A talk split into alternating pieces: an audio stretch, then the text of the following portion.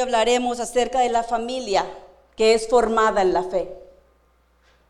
Necesitamos formar, levantar familias en la fe. Necesitamos levantarnos como hijos de Dios y ser formados en la fe. Vamos a leer esa escritura en Hebreos 11.1 que dice, ¿qué es la fe? Ayúdame a leer. ¿Qué es la fe? Ahora bien, la fe es la garantía de lo que se espera y la certeza de lo que no se ve. En esta mañana, ¿tú te levantaste con fe? Por fe tú te levantaste. En esta mañana tú te sentaste, donde estás tú sentado, ¿tú tienes fe en esa silla que te está cargando? Claro que sí, si no, no te hubieras sentado ahí. Tú tienes fe de que esa silla te está sosteniendo. Tú no sabías si esa silla le falta un tornillo, que quizás las, las patas no sirven. Tú llegaste con fe y te sentaste en ella, creyendo que esa silla te iba a sostener. En esta mañana te levantaste y a lo mejor muchos no tenían ganas de arreglarse porque es tu día de descanso, pero por fe tú dijiste, me voy a arreglar, me voy a listar porque voy a ir a alabar a mi Dios. Y fue la fe la que te trajo, fue la fe la que te sostuvo. Vamos a seguir leyendo. En segunda de Timoteo 1.5 nos dice,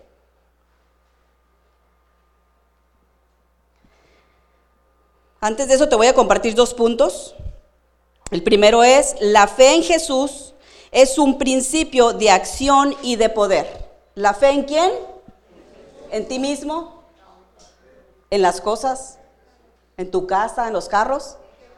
La fe en Jesús es un principio de acción y de poder. El segundo punto nos dice que la fe en Jesús trasciende a las generaciones. ¿Sabes? Antes de que tú llegaras aquí, alguien estuvo orando por ti. Alguien estuvo sembrando esas semillitas de fe en tu corazón. Y a través de esa persona que estuvo orando por ti, la fe llegó a tu corazón, trascendió y hoy tú eres producto de la fe de alguien más. Vamos a verlo en la escritura. Ahora sí vamos a leer la de Timoteo. Segunda de Timoteo 1.5 nos dice, Pablo le dice a Timoteo, traigo a la memoria tu fe sincera, la cual animó primero a tu abuela Loida y a tu madre Unice, y ahora te anima a ti. De eso estoy convencido. ¿A quién animó primero? A la abuela. Y de ahí trascendió a quién? A su mamá. ¿Y llegó a dónde? Si se fijan que la abuela era una mujer, la mamá fue una mujer, ¿y Timoteo qué es? No hay género para la fe. No hay género. Tras la, fe, ¿qué hace? Trasciende de generaciones pero alguien tuvo que iniciarla. En este caso fue la abuelita, la que inició a sembrar esa semilla de fe en su hija. ¿Y qué hizo la hija? Fue y sembró esa semilla de fe a su hijo. Yo no sé si ella tenía hijas. Y el hijo fue el que sostuvo esa fe. ¿Y qué está haciendo el hijo? Está predicando la palabra. Porque la fe de la abuela y de la madre siguieron su ritmo. Nadie pudo quebrantar esa fe. Nadie pudo tocar esa fe. Esa, fue, esa fe fue inquebrantable que llegó al nieto. Y el nieto está ahora predicando la palabra aquí en el libro de, de Timoteo. ¿Sabes? Cuando nosotros venimos a la iglesia y empezamos a tener un encuentro con Dios y le damos nuestro corazón a Dios y le decimos, Señor, entra en mi corazón, Cambia mi vida porque esa fe está, está, llegando a tu vida y está tomando, ah, está tomando vida en ti. Y luego nos casamos y tenemos a nuestros hijos y cuando venimos al altar y le decimos a Dios, aquí están nuestros hijos, los presentamos delante de ti. ¿Sabes qué le estás diciendo a Dios? Muchos quizás no saben, y lo hacen como un ritual. Porque desgraciadamente convertimos en, ritual las cosas. Pero cuando vienes y le das a tu hijo y se lo dedicas a Dios, le estás diciendo, aquí está mi hijo, lo dedico completamente a ti. Y para eso tú te estás comprometiendo con Dios, que tú vas a guiar a ese niño en el Evangelio, en la Biblia, que tú le vas a enseñar a ese niño lo que dice la Biblia, que tú vas a llevar a ese niño a la iglesia, que tú le vas a leer a ese niño las historias que habla la Biblia ¿Por qué? Porque tú se lo dedicaste a Dios. Tú le dijiste a Dios, aquí están mis hijos. Yo hice eso con mis tres hijos. Y cuando veo las fotos de que yo le dediqué mis hijos a Dios, yo dije, tengo un trabajo muy grande. Tengo que guiar a mis hijos y llevarlos a Dios. Él me los prestó y yo se los dediqué y le dije, aquí están. Pero ahora tengo que guiarlos y entrenarlos en la fe. Para que cuando yo no esté, mis hijos, esa fe crezca y esa fe se vuelva a depositar en mis generaciones. Pero si yo no cumplo con mi trabajo de la fe, ¿qué creen que va a pasar? Mis generaciones van a morir en la fe. Quizás van a tener fe, pero la fe negativa, porque también hay fe negativa. Hay fe donde tú crees en personas, tú crees en cosas, y al último, lo que pasa con esa fe, que se quebra. Las personas se alejan de ti, te dejan, las cosas se acaban, se rompen, se queman, porque tu fe estuvo depositada en algo equivocado. Como hijos de Dios, nuestra fe debe estar depositada en Cristo Jesús. Tu fe debe estar fundada en Cristo Jesús. Sabes, cuando vengan las circunstancias y los problemas, así como nos comentaba ahorita Coco, de esta mujer de las vasijas, cuando tu fe está, cimentada en Cristo Jesús, nada ni nadie te podrá mover. Te puedes quedar sin comida, te puedes quedar sin casa, te puedes quedar totalmente en la calle. Pero cuando tu fe está sembrada en Cristo Jesús, Él va a mandar ángeles y van a proveer a tu vida. Tú no sabes de dónde van a venir. Tú no sabes a quién va a usar. Pero Él va a mandar ángeles y esos ángeles van a venir a tu vida, van a ser usados por Dios para proveerte en ese momento de necesidad. ¿Por qué? Porque no fuiste a buscar al hombre, fuiste a buscar al Criador y Dador de la vida. Y ese se llama Jesús.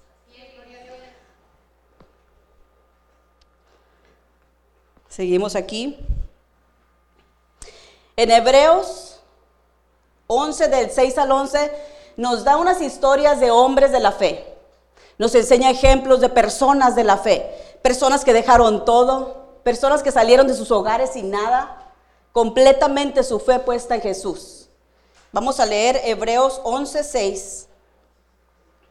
Dice, en realidad, sin fe es imposible agradar a Dios, ya que cualquiera que se acerca a Dios tiene que creer que Él existe y que recompensa a quienes lo buscan.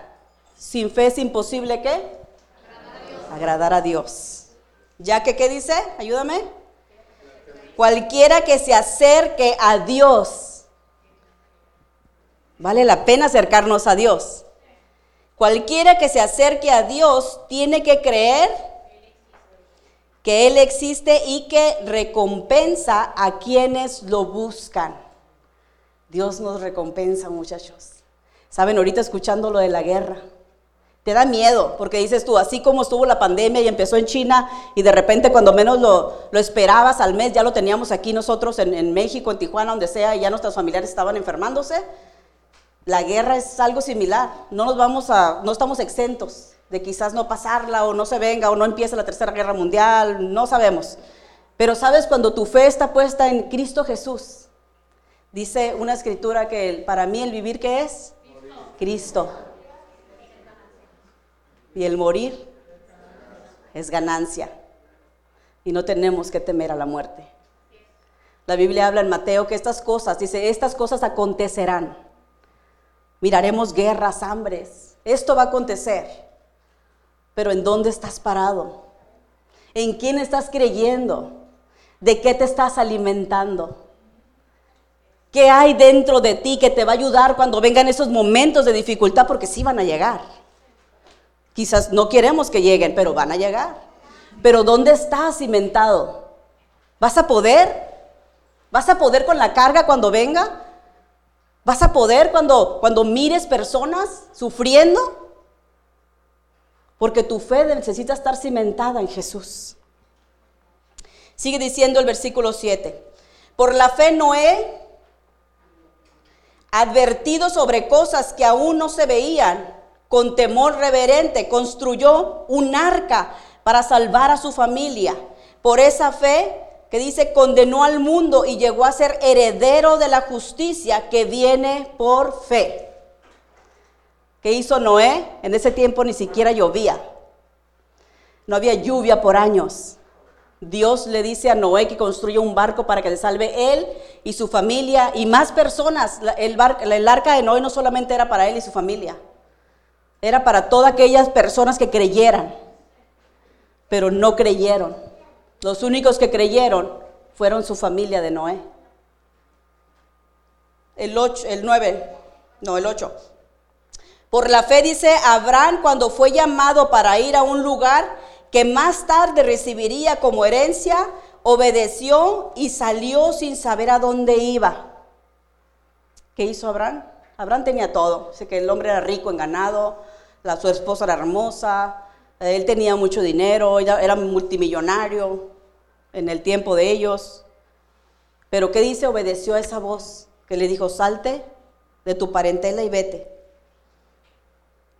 El 10 dice, por la fe se radicó como extranjero en la tierra prometida y habitó en tiendas de campaña. Con Isaac, Jacob, herederos también de la misma promesa. Si están viendo cómo trasciende cuando obedeces a Dios y también cuando no lo obedeces. Si estás viendo, vale la pena servir a Dios, vale la pena obedecer a Dios, porque mientras tú vas caminando y vas trascendiendo donde Dios te lleva por fe, ¿quién viene atrás de ti? Tu familia viene atrás de ti porque estás depositando tu fe, ellos están viendo cómo estás caminando, ellos están viendo cómo estás actuando, ellos están viendo lo que tú estás haciendo y ellos te van a imitar, sea bueno o sea malo, tus hijos, tu familia te va a imitar. ¿Qué es lo que les estás depositando en su corazón? ¿Qué es los pasos, las pisadas que tú llevas que ellos van pisando detrás de ti? ¿Vale la pena seguirte? Pregúntate, ¿vale la pena seguirte? ¿Tú te seguirías a ti mismo?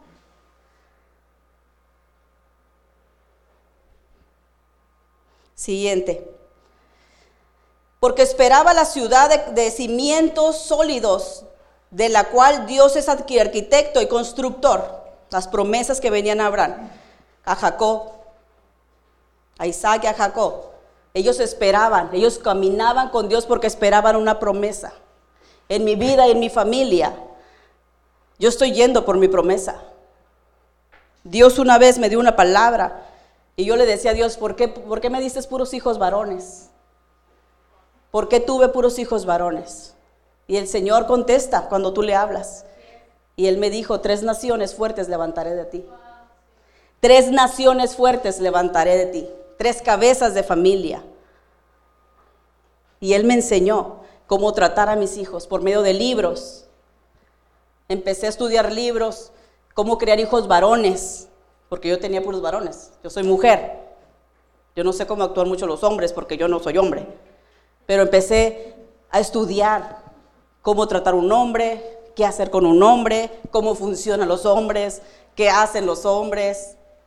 Y empecé a leer libros, empecé a educarme, porque dije, si Dios está depositando tres naciones fuertes en mis manos, yo no quiero destruir esas naciones. Está en mis manos destruir esas naciones, como la persona de los talentos. Y llegar con Dios y decirle, no, pues me los diste, pero mira, se echaron a perder y ahí están. No, ¿Qué hice con esos talentos? ¿Qué hice con esas tres naciones? ¿Hice que dieran fruto o maté la semilla que había en sus corazones? Dice, porque esperaba la ciudad de cimientos sólidos de la ciudad de la cual Dios es arquitecto y constructor. La siguiente, por la fe Abraham, a pesar de su avanzada edad y de que Sara misma era estéril, recibió fuerzas para tener hijos, porque considera fiel, consideró fiel al que le había hecho la promesa. Una viejita teniendo hijos, estéril. Dios le prometió un hijo. En un momento ya no lo creyó porque se rió de Dios. Dijo, ay, a mi edad, ya, ni, ya pasé menopausia y todo, y a mi edad me vas a dar un hijo. Y sabes, Dios le da un hijo, porque Él prometió y lo cumplió.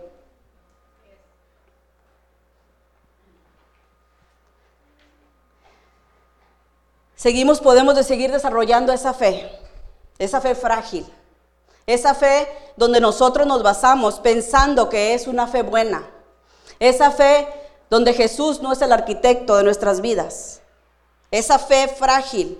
Y vamos a ver en el punto número uno que nos dice, por fe nos enamoramos, nos casamos y formamos familias creyendo que todo saldrá bien y que durará para siempre. ¿Cuántos se casan y forman familias creyendo que van a fracasar y que van a llegar al divorcio y que se van a golpear y se van a maltratar. Nadie. Todos vamos con esa fe de que nuestras familias van a ser las mejores y que vamos a hacer un mejor trabajo que nuestros padres hicieron con nosotros y que vamos a hacer un ejemplo y que nos vamos a amar para el resto de nuestra vida y que nadie nos va a poder matar ese amor y, y construimos esa fe basada en eso. Porque nuestra fe la construimos basada en emociones, Punto número dos. Por fe construimos casas, compramos carros, creyendo que estos harán fundamentos sólidos y serán fundamentos sólidos y indestructibles. Pensamos que por tener dinero, por tener casas y carros, todo está bien en nuestra vida. Que nada de eso se va a destruir, todo está bien, no me falta nada, tengo todo, todo eso es bueno, muchachos. Pero si tu fe no está fundada en Cristo Jesús, créeme, así como ahorita que escuchamos de guerras, te avientan una bomba y te destruye toda tu colonia, tu colonia, ahí quedaron tus casas y tus carros. Vienen accidentes, terremotos, se te quema tu casa, te empiezan a pasar circunstancias donde pierdes tu economía. Y si tu fe no está fundada en Cristo Jesús, ¿sabes lo que vas a hacer? Muchas personas, cuando empezó la pandemia, tenían casas, tenían carros, vivían muy bien. Pero cuando la pandemia empezó a tocar sus, sus corazones, empezó a tocar sus casas, ¿sabes lo que pasó? Muchos se suicidaron porque no estaban dispuestos a vivir sin las cosas materiales que tenían. Mucha gente murió y se suicidó. ¿Por qué? Porque su corazón, donde está tu tesoro, dice una escritura, ¿qué está? Tu corazón. Donde está tu tesoro, está tu corazón. Si tu tesoro está en las cosas materiales, agárrate. Porque se puede romper todo y tu corazón ahí va a quedar. Tu corazón no le pertenece a nadie más que a Jesús. Quiero que te lleves esto contigo. No te vayas de aquí sin darle tu corazón a Jesús, porque sí van a haber circunstancias en tu vida. Puedes perder a tu familia, a tus hijos. Si tu corazón está en tu familia solamente y en tus hijos, cuando pierdas uno de tus hijos, vas a quedar devastado. No te vas a poder levantar porque tu corazón estaba ahí. Tenemos que pasar por un luto, tenemos que llorar. Pero ¿dónde está tu corazón? Ahí está tu tesoro. Y ahí es donde se va a quebrar todo. Punto número tres. Por fe en nosotros mismos pensamos que no necesitamos de nadie, mucho menos de Dios. Tenemos tanta fe en nosotros mismos que piensas, yo no ocupo de nadie, mucho menos de Dios. Tengo salud, tengo dinero, me está yendo bien, tengo todo, no ocupo de nadie. Y de Dios, mucho menos. Saben, ahorita las iglesias deberían de estar llenas de personas. Desgraciadamente no están aquí, porque ellos piensan que no necesitan a Dios. Y quizás viven en su casa con miedo, porque están escuchando las noticias y lo que está pasando. Pero ni aún así vienen a darle gracias a Dios porque hoy te levantaste con bien, porque hoy pudiste abrir tus ojos a un nuevo amanecer, porque hoy sigues con vida, porque la pandemia no te tocó, porque no estás pasando hambre ni dificultades, porque hoy sigues de pie.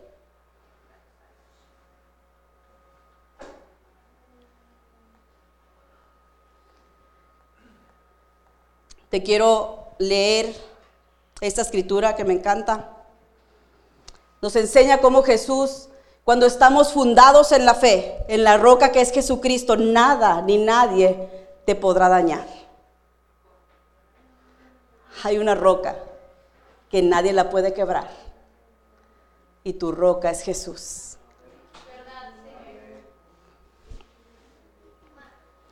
¿Cuántos de ustedes en esta mañana aquí, tú sabes en tu corazón, quiero que me levantes tu mano ahí donde estás, tú sabes en tu corazón que si en este momento hubiera un terremoto, uh, viniera una catástrofe y tú morirías en este momento, te vas directamente con Dios. Quiero que me levantes tu mano, tú sabiendo así de que con los ojos cerrados yo me voy al cielo, ahorita mismo me voy al cielo. Pase algo, yo me voy al cielo. Levanta tu mano en alto.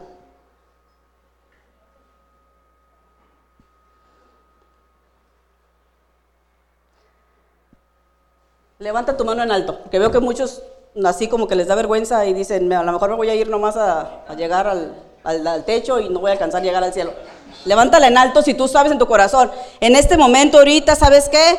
Ah, pasó algo, nos vamos a morir todos en este momento. ¿Te vas a ir al cielo o no te vas a ir al cielo? Levanta tu mano si tú sabes, yo me voy al cielo. Hay una convicción en mi corazón que yo me voy al cielo. La mitad de nuestra congregación la mitad de las personas que están aquí. Y sabes, en esta mañana yo no vengo a condenarte, porque por mucho tiempo yo pensaba lo mismo. Cometí errores y yo decía, no me voy a ir al cielo porque cometí un error. No me voy a ir al cielo porque ya dije una grosería. No me voy a ir al cielo porque ya pequé. Y sabes, la Biblia dice claramente que no es por obras, para que nadie se gloríe. Pero que es necesario hacer una cosa. Es necesario confesar a Jesús como tu Señor y Salvador. Es necesario que tú abras tu boca y le digas al Señor, le pidas perdón y que tú reconozcas que tú eres un pecador. Yo lo hice. Yo reconocí que era una pecadora. Yo nunca tomé, yo no fumé. Yo no tenía relaciones sexuales con personas. Gracias a Dios me mantuve virgen hasta mi matrimonio. Ayudaba a mi mamá, hacía muchas cosas buenas.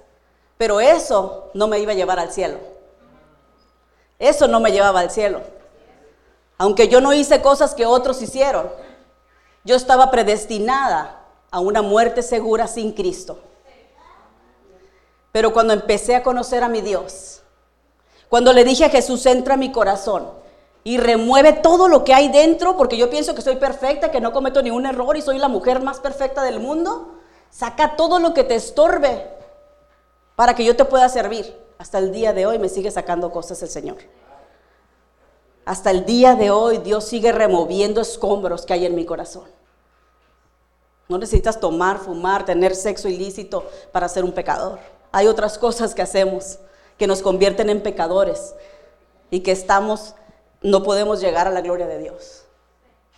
El pecado hace una barrera para que tú y yo no entremos a la gloria de Dios. Pero sabes, hace dos mil años en una cruz del Calvario, oh Dios, Dios tan maravilloso y tan bueno, sabes, mandó a su único hijo, el único hijo que tenía, que era Jesús. Y dijo, ¿sabes qué? La humanidad está perdida. Y por más que les ponga leyes tras leyes tras leyes, no pueden cumplir con los mandatos que les doy. Es necesario que mande un cordero. Y mandó a su Hijo Jesús. Él murió por mí, él murió por ti. Él murió por nuestros pecados. Pero dice, es necesario en Romanos 19 que si confiesas con tu boca que el Señor, que Jesús es tu Salvador y crees en tu corazón que Dios lo levantó de los muertos, ¿qué dices? ¿Serás qué? Pero si confiesas con qué? ¿Y lo crees con qué?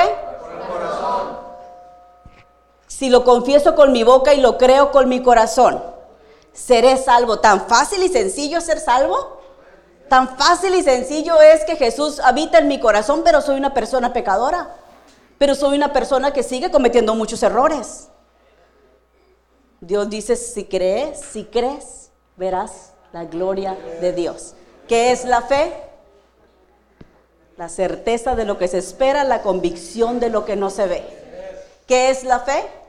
La certeza de lo que se espera, la convicción de lo que no se ve. Quizás no te veas ahí. Quizás no creas en las promesas de Dios en tu vida. Porque quizás necesitas leer más la palabra de Dios y creer en Él. Necesitas tener más fe en Dios que en las noticias. Necesitas que tu fe sea desarrollada en Él porque tenemos demasiada fe en las noticias. En cuanto dijeron de la guerra, todo el mundo asustado, paniqueados, la tercera guerra mundial, y cómo le vamos a hacer aquí, no hombre, van a cerrar fronteras y bla, bla, bla. Tuvimos demasiada fe en lo negativo.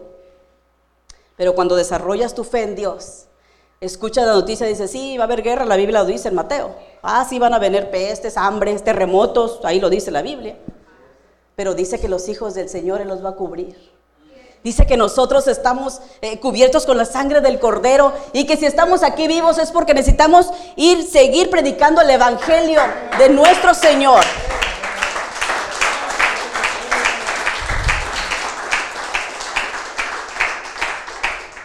Dice que si me muero en este momento es ganancia, porque esta no es mi hogar, esta no es mi casa. Aquí roban, matan, asesinan, se enferma, nos enfermamos, estos cuerpos son débiles. Dice que seré transformada en otro cuerpo celestial. Dice que allá hay calles de oro y el mar es de cristal. O que hay unos manjares y que está una mesa preparada para mí. Y que el Cordero de Dios dice que Él alumbra todo. No ocupas al sol, no ocupas a la luna, porque su gloria dice que alumbra todo. Wow. Cuando tú crees en esto, cuando tú lees la palabra del Señor, ¿sabes? Yo no quiero estar aquí. Yo no quiero estar aquí, yo me quiero ir. Yo digo, Señor, yo estoy lista, cuando tú quieras me voy. Pero el Señor dice, aún no es tu tiempo. Aún no es tu tiempo porque hay cosas que tienes que terminar en la tierra. Aún tus hijos no están preparados.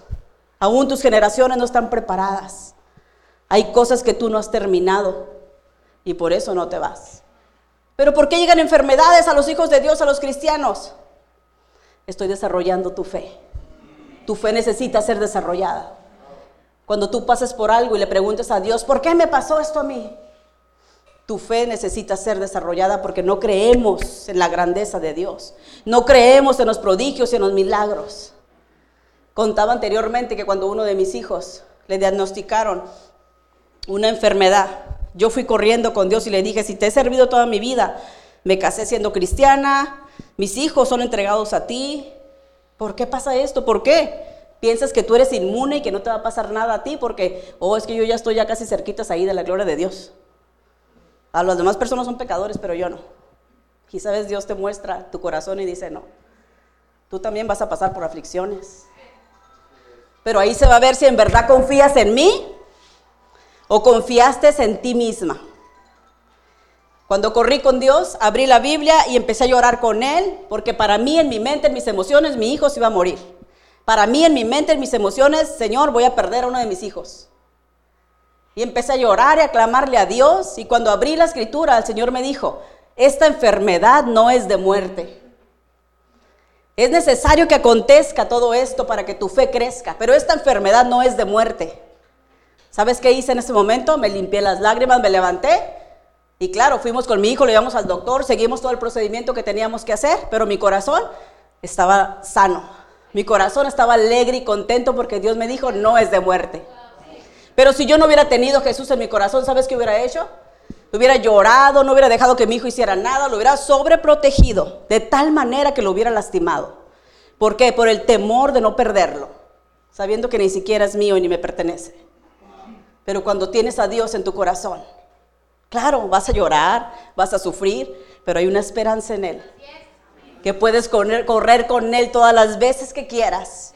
Y Él siempre te estará protegiendo. Y te va a enseñar y te va a decir, no, esto todavía no, esto sí, esto no. Muchos de ustedes saben que mi mamá tiene cáncer en los huesos. Estamos creyendo por un milagro sobrenatural en mi madre. Ha pasado una y otra cosa. Y todas las veces clamamos a Dios y le decimos, Señor, si es tu tiempo, llévatela, para que no sufra. Pero si no es tu tiempo, por favor, regrésala de nuevo, pero sánala. No la queremos ver así sufriendo. Una y otra vez Dios la levanta. Una y otra vez Dios la vuelve a levantar. Y yo me paso llorando ahí y le digo, ya, yo ya siento que ya, ya se me va a ir y que ya no la voy a volver a ver. Y, y de repente ya anda mi madre risa, risa, ya ando atravesando sus charritos que le encantan. Y, digo, no, Señor, mi madre tiene, tengo madre para rato. Pero ¿sabes qué es? Es que aprendí a correr al lugar seguro. Y el lugar seguro es la roca que es Cristo Jesús. Aprendí a correr y agarrarme de esa fuente de agua. Cuando estoy sedienta y cuando ya no puedo más y cuando ya me siento muy seca, voy a la fuente y empiezo a tomar agua. El agua está para todos, muchachos. Es un río que no deja de correr. Pero no todos quieren beber de esa agua. Prefieres beber del agua de las angustias, de las preocupaciones, de los afanes. Córrele al río que es Jesús. Hay un río que no va a dejar de fluir. Si tú haces a Jesús el dueño de tu vida, el dueño de tu corazón, si le entregas tu corazón a Él, Él es un caballero y Él va a entrar en Apocalipsis nos habla de eso, dice que dice, "Yo estoy a la puerta." 3:20. Yo estoy a la puerta y llamo. Si alguno de ustedes escucha mi voz y obedece, dice, "Yo entraré a ustedes y cenaré con ustedes", dice, "todos los días de mi vida." Todos los días de nuestras vidas Jesús va a entrar a nuestro corazón y va a cenar con nosotros. Y hay una seguridad que si te mueres en este momento te vas directamente al cielo, por lo que crees en Él. ¿Cuántos de ustedes les gustaría aceptar a Jesús como su Señor y Salvador? ¿Cuántos de ustedes les gustaría darle tu corazón a Dios? Dios no es una emoción, muchachos. Dios es real, la guerra es real, las pandemias son reales. Lo podemos ver. Yo perdí muchos familiares a través de la pandemia, tíos, toda la generación de mi mamá murió. Quedaron como uno, dos, mi mamá incluida. Toda su generación murió. Quedamos la siguiente generación. Y sabes qué triste, el poder crecer con ellos, vivir con ellos y ahorita ya no están. Esto es real. Lo espiritual es real. Si tú eres esa persona que dijiste, yo quiero, yo quiero ese Jesús, yo quiero, yo quiero saber que si muero en esta mañana me voy a ir con Él. Yo quiero asegurar en mi corazón, ¿sabe? Inclina tu rostro ahí donde estás y dile en voz alta, no se lo dices a la persona de al lado, no se lo dices a nadie, se lo vas a decir al Señor Jesús. Dile, Señor Jesús, reconozco que soy un pecador. Yo te pido perdón por mis pecados y abro la puerta de mi corazón para que tú entres y habites en ella todos los días de mi vida. Ya me cansé de caminar solo. Hoy te hago el Señor de mi vida. Y si muero en este momento, sé que me voy a ir contigo. Perdona mis pecados, pasados, presentes y futuros. Gracias por escogerme como uno de tus hijos. Gracias Jesús. Amén. Déjame orar por ti. Padre Celestial, gracias, mi Señor. Tú has escuchado, Padre bendito, que salió de sus bocas, mi Señor, lo que ellos acaban de decir ahorita, Padre. Así como yo lo hice un día, Padre Celestial, y tú entraste a mi corazón, Señor, transformaste mi vida por completo, mi Señor. Yo te pido, precioso Espíritu Santo, tú dices que, que vayamos contigo, que tú eres nuestro consolador, que tú eres el que nos guías, que tú eres, que cuando ocupemos algo, que vayamos contigo, dice el Señor. Se fue Jesús, pero dice, no los dejaré solos, voy a mandar un consolador. Y el consolador se llama el Espíritu Santo de Dios. Él es el que nos guiará, nos dirigirá a toda verdad. Precioso Espíritu Santo. Tú eres el que llena nuestros corazones de tu paz, de tu alegría, Señor. Tú eres el que nos diriges a hacer lo bueno y a dirigirnos, Señor, a apartarnos de lo malo, mi Señor. Tú eres, Padre bendito. Gracias te damos, mi Señor, por lo bueno que tú eres. Dar un aplauso a nuestro Dios.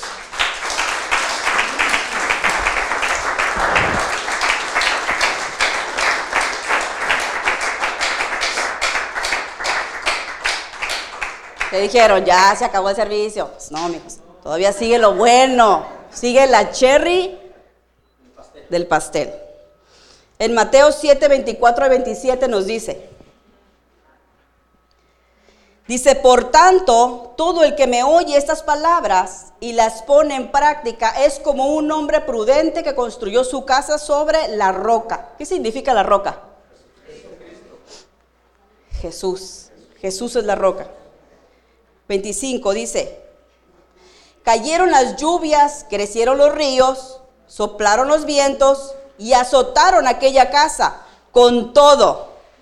La casa no se derrumbó porque estaba cimentada sobre la roca. ¿Quién es la roca? ¿Que acabas de dejar entrar en tu corazón? ¿Quién vive en tu corazón? Tú tienes la roca, tu casa es tu cuerpo. Y hoy la acabas de cimentar en la roca, que es Cristo Jesús. Hoy tu casa quedó cimentada en la roca que es Cristo Jesús. Tienes que creer esto. 26. Pero todo el que me oye estas palabras y no las pone en práctica es como un hombre insensato que construyó su casa sobre la arena. Todos conocemos la arena. 27. Cayeron las lluvias Crecieron los ríos, soplaron los vientos y azotaron aquella casa. Esta se derrumbó y grande fue su ruina. Todo el que escucha la palabra de Dios dice, pero no la pone en práctica. No la pone en práctica. ¿Qué significa esto? Que si Dios me está diciendo que ame a mi enemigo, yo lo tengo que amar. Que si Dios me está diciendo que yo perdone, yo tengo que perdonar que si Dios me dice que yo ayude a mi prójimo, yo lo voy a ayudar. Que si Dios, mira, te estoy hablando de Dios, no de mí. Te estoy diciendo Dios, porque Él dice en su palabra. Dice que su palabra no es, Él no miente, ni es hijo de hombre para mentir. Si Dios me dice, ve dale de comida al hambriento, yo le voy a dar. Porque no soy yo la que tengo mucho dinero, no soy yo la que puedo hacer las cosas. Es el amor de Dios en ti que lo dejaste entrar, que va a salir de ti para ayudar a todo aquel que necesita. Yo a veces me sorprendo, la verdad, de las grandezas de Dios. Y me sorprendo cómo antes yo no tenía control ni dominio de mí misma. Y cuando me decían algo, no hombre, rápidamente me encendía. Y hoy puedo ver lo mismo y me dicen algo y trato de controlar. Todavía me falta, créanme, todavía le batallo. Tampoco hay que echar tanta cremita, esta cosa. Pero, ¿sabes? Me sorprendo cuando digo, yo no hubiera actuado así. Yo en otro tiempo no hubiera actuado como estoy actuando ahorita. En otro tiempo, no, hombre, agárrate, porque el apellido se me iba a subir hasta arriba. Pero me, y me quedo, pues, es que no soy yo, es Cristo en mí, es Jesús en mí que me hace que ame a las personas. Antes era yo, era mi carne que me decía, véngate, no te dejes, mensa, tonta, mira, te están haciendo y no te de... Y ahora es, Señor, eres tú en mí. Y hay una paz que sobrepasa todo entendimiento dentro de ti. Hay una paz que cuando hay tragedias en mi familia, de repente mis, mis hermanos me hablan y me dicen, ¿tú por qué no, no, como si no pasara nada? dije, es que sí está pasando y me duele lo que está pasando, pero yo confío en Dios. ¿Qué me gano con gritar, con calarme el pelo y con destrozarme el cuerpo? Yo confío en Dios. Y Él tiene control de mi vida. Y Él sabe lo que va a hacer. ¿Qué me gano con gritar y gritarle a todo mundo y, estar toda estérica y lastimar mi cuerpo con gastritis y todos los titis que quieras? Cuando mi confianza está puesta en Dios. Colitis y todos los titis. Te voy a enseñar algo a través de, de un ejemplo que te voy a poner. Quiero que pase mi familia. Quiero que pase Jesús. Si quieres ponlo ahí, ahí, ahí abajito para usarlo.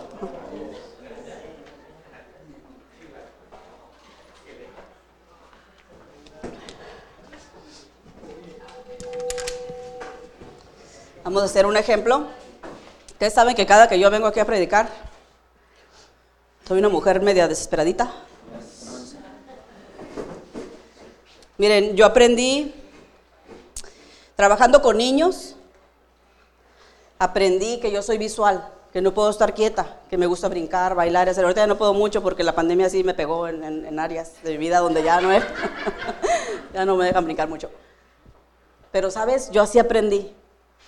Y cada que voy a empezar y le digo al Señor, ¿pero qué quieres que les enseñe? ¿Qué predico? ¿Qué hago? Y Dios empieza a darme cosas y dice, ah, y ya empieza. Y ahorita van a ver. Espérense. Ok, cuando hablaba de la casa. Ok, bueno, ahí pongan la, para leerla de ahí y a guardar mi, mi Biblia virtual. Ay, latino. Ok.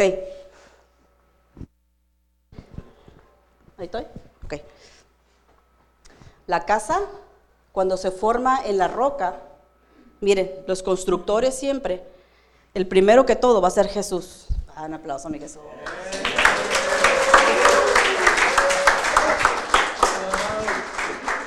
Se llama Amado Cordero Inmolado. Inmolado en la cruz del Calvario hace dos mil años. Ok. Cuando nos casamos llenos de ilusiones, nos casamos llenos de amor, si nos vamos a construir una casa.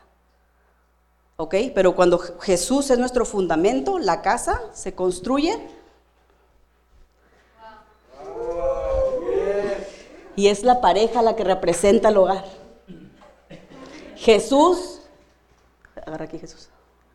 Jesús es ese cordón de tres dobleces que no puede romper la casa. No la puedes romper porque un cordón de tres dobleces que es, es muy difícil que lo rompas. Y Jesús hace eso. Es un cordón de tres dobleces.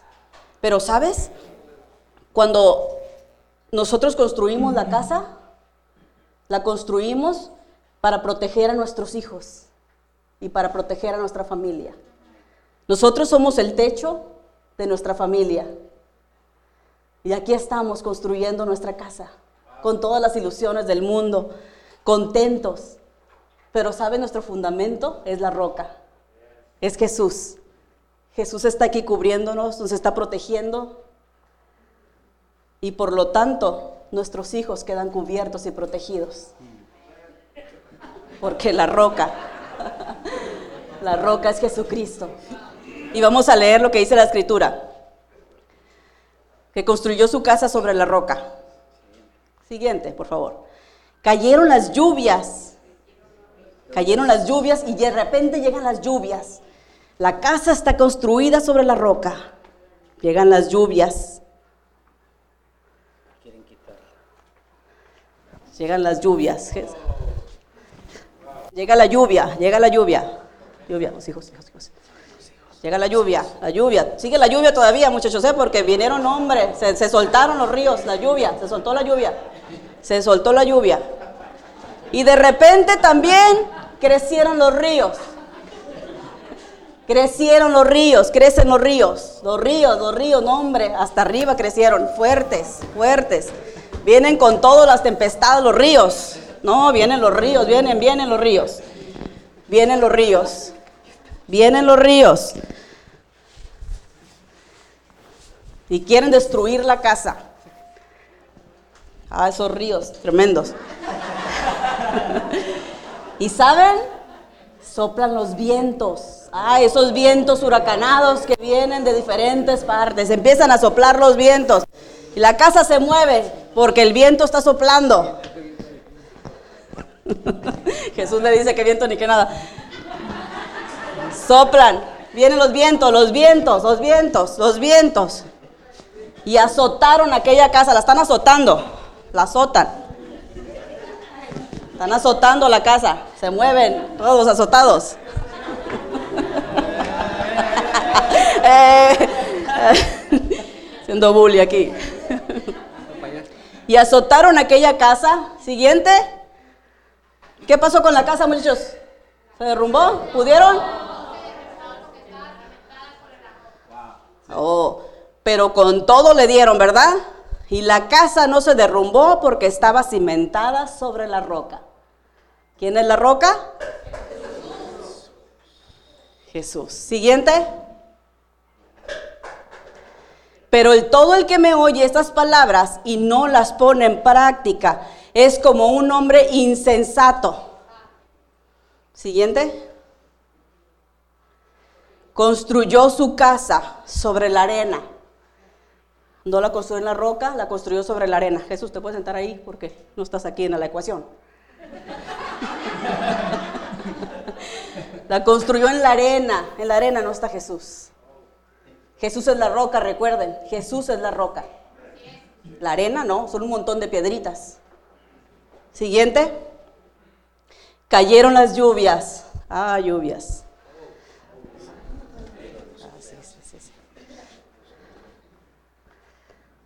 Se derrumbe, se derrumba. Cayeron las lluvias. Ya voló uno. ¿Por qué? ¿Por qué la lluvia tocó mi casa? Porque no había ¿dónde está mi otro fundamento? ¿Dónde, ¿Dónde, está mi otra cobertura? Yo no puedo sola, nomás estoy, soy la mitad de la casa. Soy la mitad de la casa, no tengo quien me ayude ni quien me sostenga. Yo tenía un compañero, pero ya no lo tengo. Y mi casa quedó desprotegida. Solamente yo estoy sosteniendo, pero es muy pesado para mí sostener, porque estoy sobre la arena. Es muy pesado para mí sostener y, de tan pesado que es, perdí a uno de los miembros de mi casa. No lo pude proteger. Pero sabes, cuando mi casa está sostenida sobre la roca, no importa que el otro pedazo de tu casa no esté ahí, ahí entra Jesús. Jesús es la otra parte que sostiene tu casa cuando tu pareja no está ahí. Cuando eres madre soltera, cuando eres mujer viuda, Jesús es la otra parte que sostiene tu casa. Y cuando Jesús sostiene tu casa,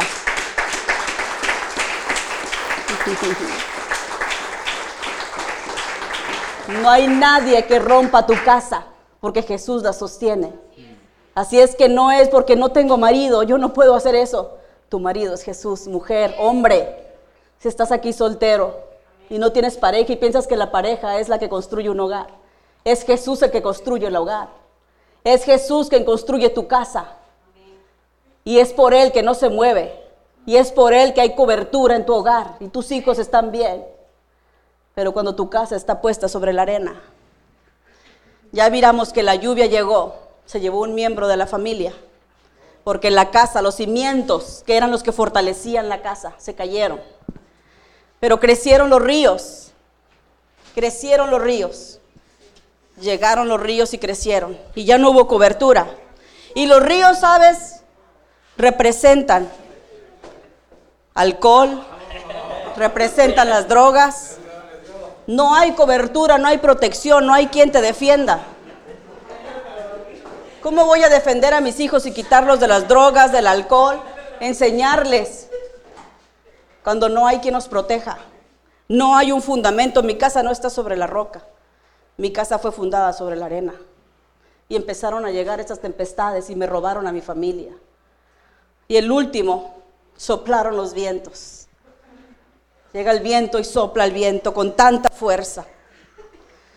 Llega el viento, sopla el viento. Con una fuerza tan grande.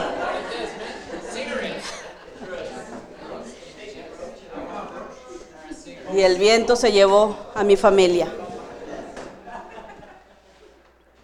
Quiero que entiendas esto.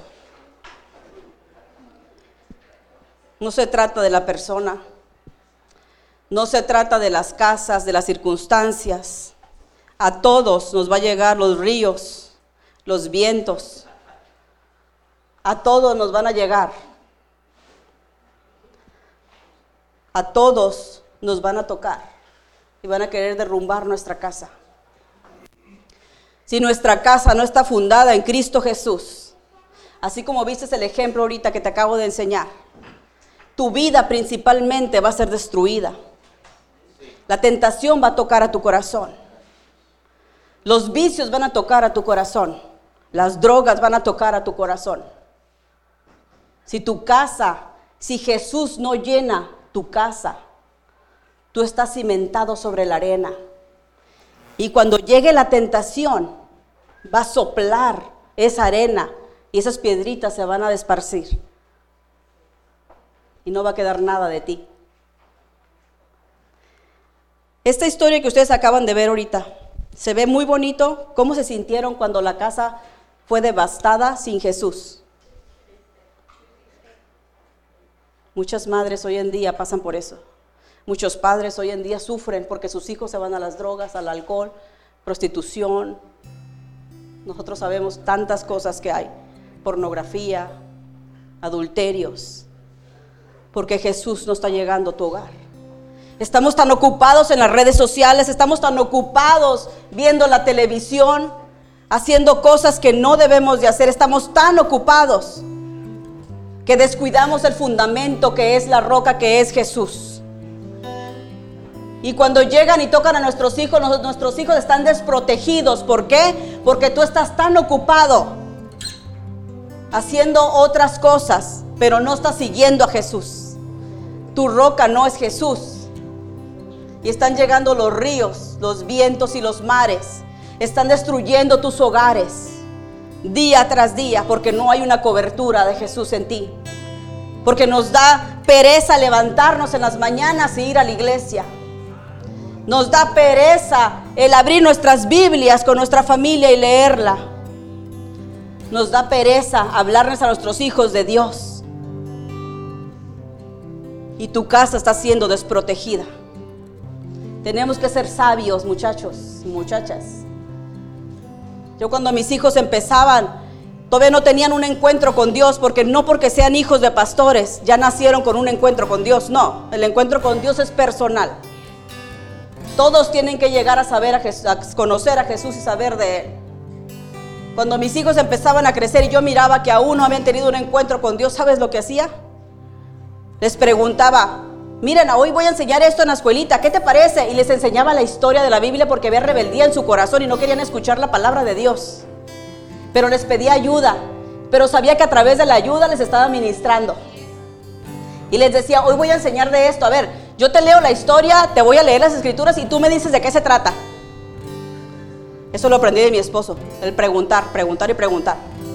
Y empecé a preguntarles. Y ellos empezaban a contestarme, porque yo los hacía que les, les gustara lo de Dios. Sabiamente me les metía, sabiamente les enseñaba, sabiamente los instruía. No llegaba regañándolos, vas a ir porque vas a ir, aquí, aquí yo mando. No, no, no. A Dios no se lo vas a meter a la fuerza. Eso vas a hacer que se alejen de Dios y nunca quieran regresar a Él, porque tu ejemplo, tu testimonio, tú eres el Jesús que ellos están viendo. Tu ejemplo, tu testimonio es el Jesús que tus hijos están viendo y es la Biblia que tú le estás enseñando a través de tus hechos como tú caminas en esta tierra, como tú te diriges a las personas, como tú respetas a su madre, a su padre, a sus hijos, esa es la Biblia que tú estás mostrando a tus hijos. Tú puedes leerle miles de escrituras, pero si tus hechos no hablan lo que estás leyendo, ellos van a seguir tus hechos más que lo que les estás hablando. Y así es como vas a ganar a tu familia para Cristo, a través del cambio en ti, no en ellos, en ti. Empieza con nosotros. Y sabes, cuando cada uno de ellos empezó a tener su encuentro con Dios y empezó a llegar a los pies de Cristo, me di cuenta y dije, Señor, tu promesa es grande. Serás salvo tú, toda tu casa. Pero sabes, cuesta. Cuesta permanecer en la roca que es Cristo. Es fácil llevarte por los amigos, las amistades, correr de aquí para allá. Cuesta mantenerte en la roca, pero vale la pena mantenerte en la roca que es Cristo Jesús. Vale la pena que cuando te dicen vamos para allá, tú le digas, no, yo tengo un servicio que asistir, no, yo tengo que ir a hacer compañerismo con mis hermanos, mira, yo tengo que hacer esto, lo otro, porque soy débil todavía y sé que si voy a esta parte voy a caer en tentación. Pero sé que soy débil y me voy a apartar hasta que esté fuerte, voy por ti a rescatarte. Y cuesta, porque nos dejamos llevar por lo que dirán. Ay, el que dirán que soy un hermanito, el que dirán que soy un aleluya, el que dirán. Y cuando el diablo te está agarrando allá afuera, con temores, con miedos, cuando está destruyendo a tus hijos y tu familia, ¿no te importa el que dirán? Cuando el enemigo va tras tu familia y los miras ahí sufriendo, no te interesa el que dirán. Yo prefiero que me digan que soy una hipócrita, aleluya, que me la paso en la iglesia, a estar allá afuera viendo a mis hijos drogándose, prostituyéndose y haciendo esas cosas por el que dirán. El que dirán no me va a llevar al cielo. El que dirán no me va a salvar. El único que me salva es Jesús. El único que me importa qué piensa de mí se llama Jesús. Y el único que dirige mi vida se llama el precioso Espíritu Santo. Todo lo demás no me interesa. Y eso es lo que tú y yo deberíamos de caminar cada día. De saber que un día no vamos a estar en esta tierra. Pero sabemos que somos débiles. Sabemos que nos cuesta porque aún estamos aprendiendo de Dios. Gracias por escucharnos. Si te gustó el mensaje o sabes de alguien que debería escucharlo, compártelo. También te invitamos a que nos sigas en nuestras diferentes redes sociales que te estaremos compartiendo en la caja de descripción y así puedas acompañarnos en nuestros siguientes eventos. De nuevo, gracias por apartar un tiempo para escuchar lo que Dios tiene para ti. Ten una bendecida semana.